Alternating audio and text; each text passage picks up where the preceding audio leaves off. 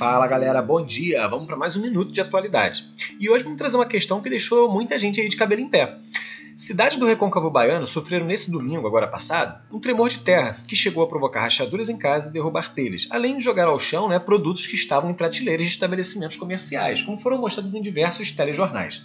E uma pergunta aí ficou à tona. Afinal, o Brasil tem ou não tem terremoto?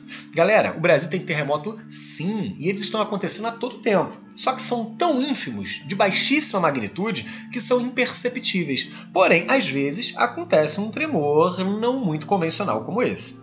Diversas cidades do Recôncavo Baiano né, estão edificadas sobre o que nós chamamos de bacias sedimentares como se fosse uma depressão, buraco, onde os sedimentos, ou seja, partículas provenientes do desgaste de outras rochas, foram se acumulando sobre elas.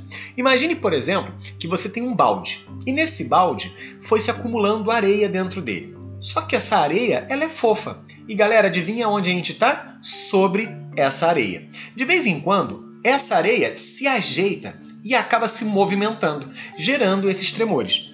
Os tremores mais convencionais acontecem geralmente em áreas de convergência, ou seja, encontro de placas tectônicas.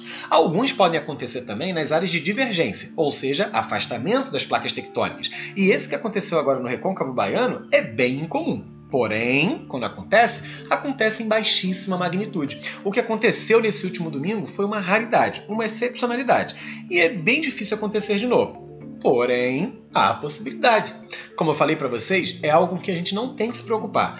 O Brasil se encontra com uma vantagem geológica muito grande. Nós estamos exatamente no centro de uma placa tectônica muito afastado de suas bordas, areias essas onde acontecem esses tremores. Então, o evento que aconteceu nesse domingo foi uma ocasionalidade, muito difícil de se repetir, porém, se acontecer novamente, não se preocupe, não vamos ver eventos tectônicos como geralmente vemos em países que são cortados por placas tectônicas, como exemplo o Japão e alguns países ali, né, do Círculo de Fogo do Pacífico. área essa que sofre muitos tremores de terra. Então, galera, se tiver alguma dúvida, lembre-se, é como se vocês estivessem sobre uma canga na praia, uma toalha.